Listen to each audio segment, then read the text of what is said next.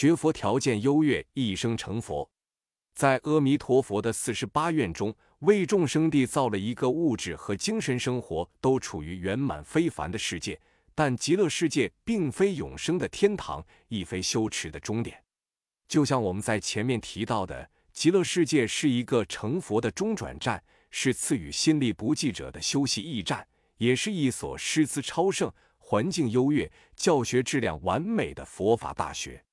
四十八愿中说：“若我成佛，于彼国中所有菩萨，于大菩提贤习未皆一生补处，唯除大愿诸菩萨等。”为诸众生披荆进甲，勤行利益，修大涅盘，遍诸佛国行菩萨行，供养一切诸佛如来，安利恒沙众生住无上觉，所修诸行复胜于前，行普贤道而得出离。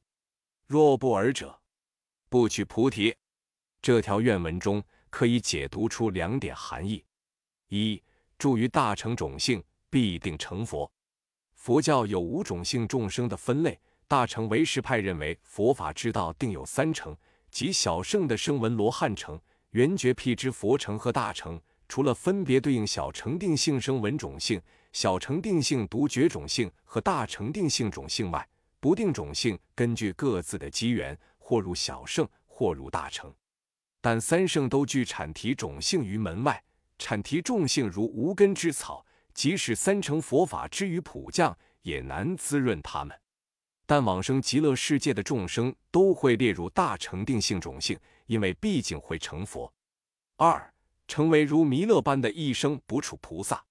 一生不处菩萨也叫最后身菩萨，意思是菩萨的最后阶段，下世便会成佛。通常是指十地菩萨，如弥勒等八大菩萨。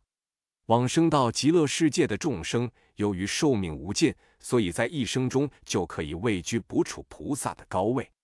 一般来说，只有抵达上品资良道的菩萨才不会退转，成为不处菩萨，则要修持三大阿僧祇劫方可做到。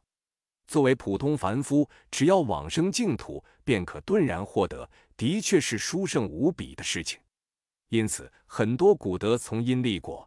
把本无三种不退转实际功德的极乐世界众生说为圆正三不退。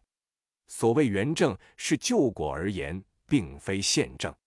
就像警官学校的高材生，虽然目前并非警官，但以后会是，也可以把他看作警官一样。